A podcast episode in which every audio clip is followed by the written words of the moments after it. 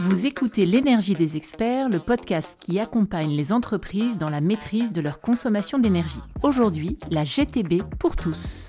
La GTB C'est pas que pour les bâtiments neufs? Moi, j'ai une boîte de transport dans la périphérie d'Angers, la GTB. Vous pensez que ça peut être intéressant pour moi? Euh, la GTB, je pensais que ça allait être un chantier pas possible et en fait, euh, en 24 heures, c'était bouclé. euh, J'ai même pas eu besoin de fermer le magasin. Allumer et éteindre vos éclairages. Programmer le déclenchement et l'arrêt du système de chauffage. Ajuster la température de la clim en fonction des variations météo. Ces tâches peuvent aujourd'hui être automatisées et pilotées à distance par ce que l'on appelle communément la gestion technique du bâtiment, la GTB. La GTP vise donc à optimiser la performance énergétique, le confort et la sécurité des bâtiments tout en réduisant la consommation d'énergie et les coûts opérationnels. Alors, la GTB, solution miracle pour optimiser ses usages de l'énergie?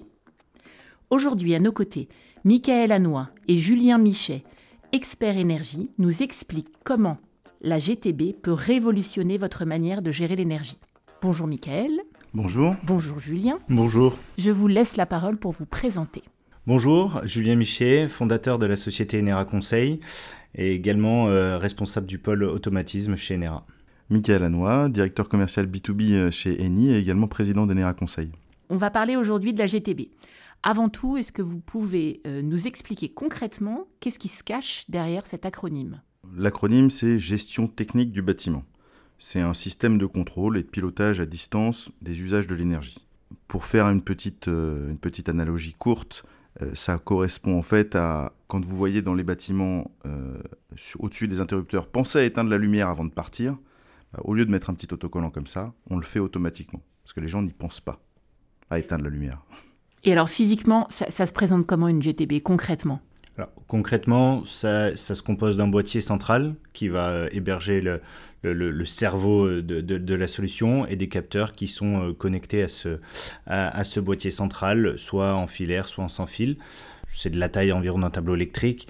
Et du coup, cet automate centralisé euh, va permettre de venir piloter l'ensemble des équipements de chauffage et de climatisation, voire de ventilation et d'éclairage également, afin d'automatiser euh, l'ensemble des, des plannings de, pilotage. Autre point important, c'est un système qui est forcément installé par un spécialiste, euh, soit par l'intermédiaire d'un chauffagiste, soit directement via le client.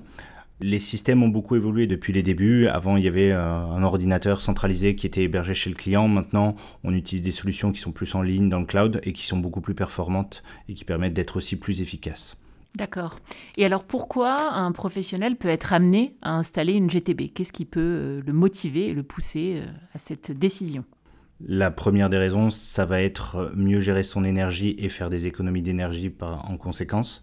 Euh, en clair, ça va permettre de mieux utiliser l'énergie lorsqu'on en a besoin, de comprendre ses usages, de savoir quand est-ce que euh, on a besoin et quels sont les équipements qui sont les plus consommateurs, de réguler automatiquement l'ensemble des équipements afin d'éviter euh, des surconsommations et de permettre également le pilotage à distance pour être plus efficace aussi dans les modifications euh, des besoins au fil de la vie du bâtiment.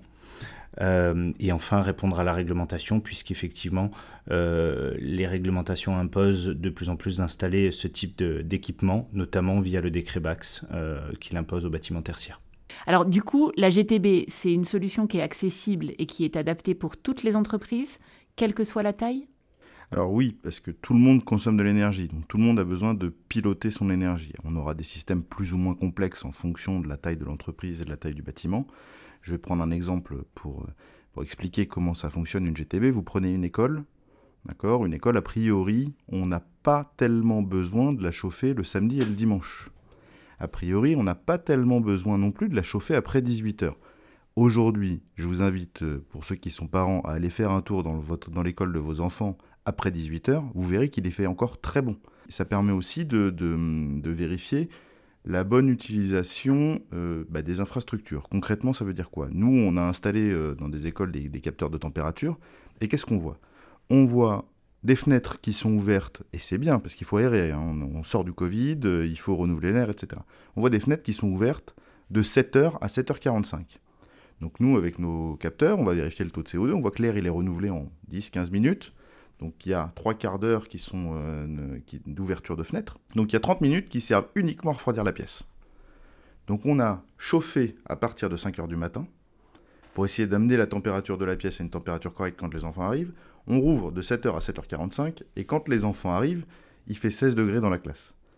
Donc l'idée de la GTB, c'est justement d'éviter ça, de permettre bah, d'informer le, responsable de l'école ou du bâtiment, hein, ça marche pour tous les bâtiments ce que je dis, de l'informer sur bah, comment il utilise l'énergie aujourd'hui et d'essayer de faire en sorte bah, de ne pas la gaspiller.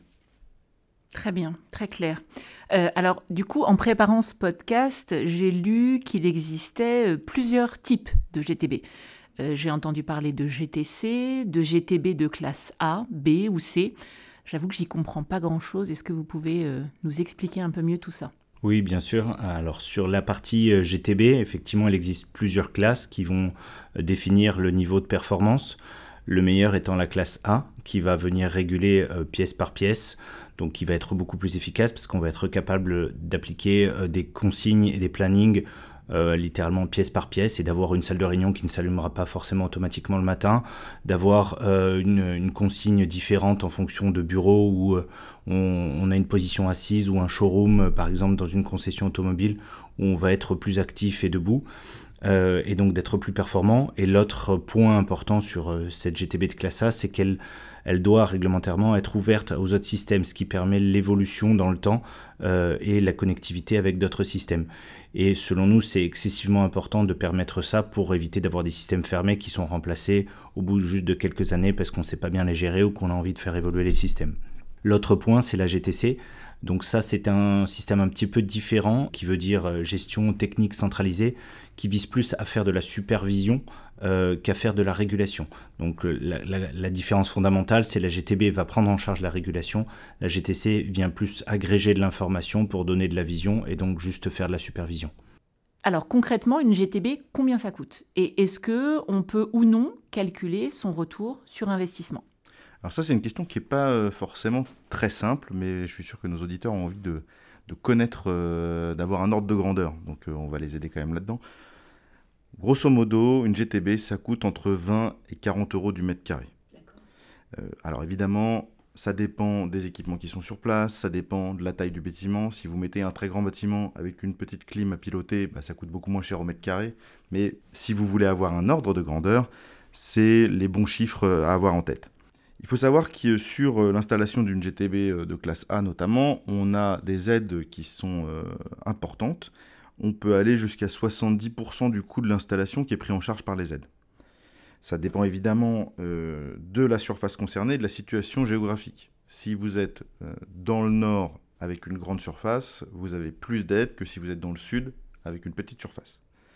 Ces aides, elles se font via un mécanisme qui s'appelle les certificats d'économie d'énergie. Et il y a un mécanisme qui est mis en place par le gouvernement jusqu'à la fin de l'année qui double le montant des aides pour toutes les commandes faites avant la fin de l'année. Le ROI, euh, puisque vous parliez de retour sur investissement, le ROI, bah, dans le meilleur des cas, on est à à peine un an. Et en règle générale, on est à 2-3 ans. Ce qui est euh, dans le domaine euh, de l'efficacité énergétique, un des dispositifs les plus efficaces et économiquement j'entends, les plus efficaces qu'on puisse trouver aujourd'hui sur, le, sur le marché. Très bien. Ce qui veut dire que là, d'après ce que vous dites, la GTB, ça semble être un peu la solution miracle pour faire des économies. Hein. Alors une solution miracle, non, il n'y a pas de miracle dans la vie, mais euh, en moyenne, on arrive quand même à faire 10 à 30% d'économie d'énergie sur euh, les sites qu'on a équipés. Euh, c'est surtout une solution qui n'est pas miracle, mais qui est vertueuse, parce qu'on consomme que dans les moments où on a besoin de consommer, on consomme juste. C'est évident que le kilowattheure d'énergie le moins cher, c'est celui qu'on ne consomme pas. Donc c'est une solution qui apporte des économies importantes avec un coût d'investissement plus faible que tout ce qu'on va pouvoir retrouver d'autres sur euh, l'isolation du bâtiment, etc., qui vont avoir des temps de retour sur investissement plus importants. Ça paraît logique, c'est du bon sens. Il faut d'abord commencer à consommer juste avant de consommer mieux. Julien, Michael, euh, si on devait donner un conseil à nos auditeurs euh, au sujet de la GTB, qu'est-ce que vous pourriez leur dire? Il y en a plusieurs des conseils, malheureusement il n'y en aurait pas qu'un.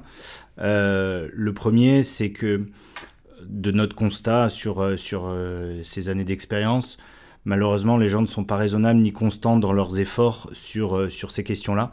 Et donc l'automatisation euh, paraît indispensable pour arriver à avoir des économies pérennes euh, dans, le temps sur, euh, bah, sur la gestion correcte du bâtiment.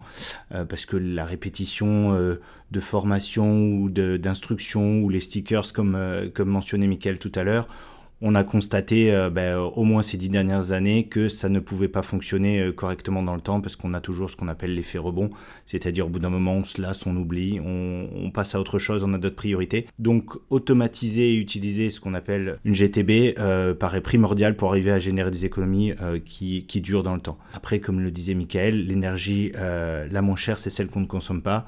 C'est une maxime qu'on entend beaucoup, mais qui est particulièrement vraie, et surtout depuis quelques mois que l'énergie vraiment coûte euh, plus cher.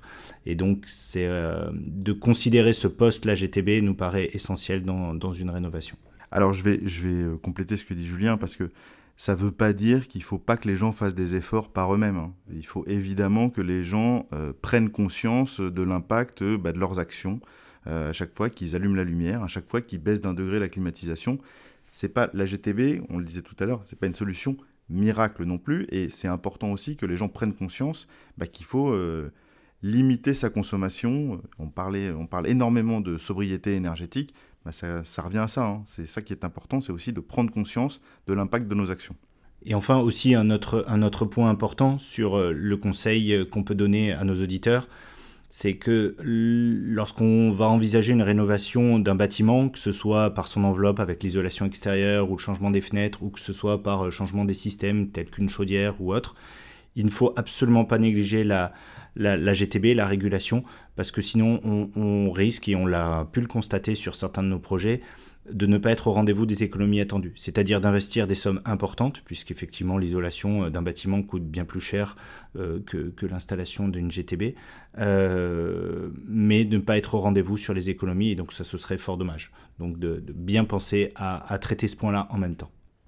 Alors GTB, qu'est-ce qu'il faut retenir de ce podcast? Bon, je pense que pour ceux qui la découvrent dans ce podcast, ce qui est important de retenir, c'est que la GTB, ça permet de faire des économies d'énergie en utilisant de l'énergie que quand on en a besoin. Très bien, c'était très clair, très instructif. Merci beaucoup à tous les deux pour votre présence aujourd'hui. Merci. Merci beaucoup. À bientôt. À bientôt. C'était L'énergie des experts, le podcast d'Eni qui accompagne simplement et sans complexe les entreprises dans la maîtrise de leur consommation d'énergie. Conseils, avis d'experts, bonnes pratiques et décryptage, pour ne rater aucun épisode de notre série, abonnez-vous et suivez-nous sur LinkedIn sur la page d'Eni Énergie et Services.